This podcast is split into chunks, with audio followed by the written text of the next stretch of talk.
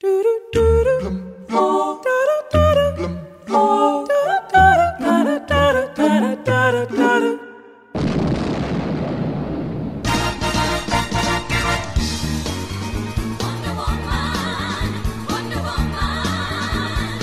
psicólogo norte-americano William Moulton Marston, mais conhecido como Charles Moulton, que viveu em regime marital com duas mulheres, Elizabeth Holloway Marston e Olive Byrne, foi o criador da personagem de banda desenhada Super Mulher e também o inventor do primeiro polígrafo, um detector de mentiras que media a pressão arterial sistólica.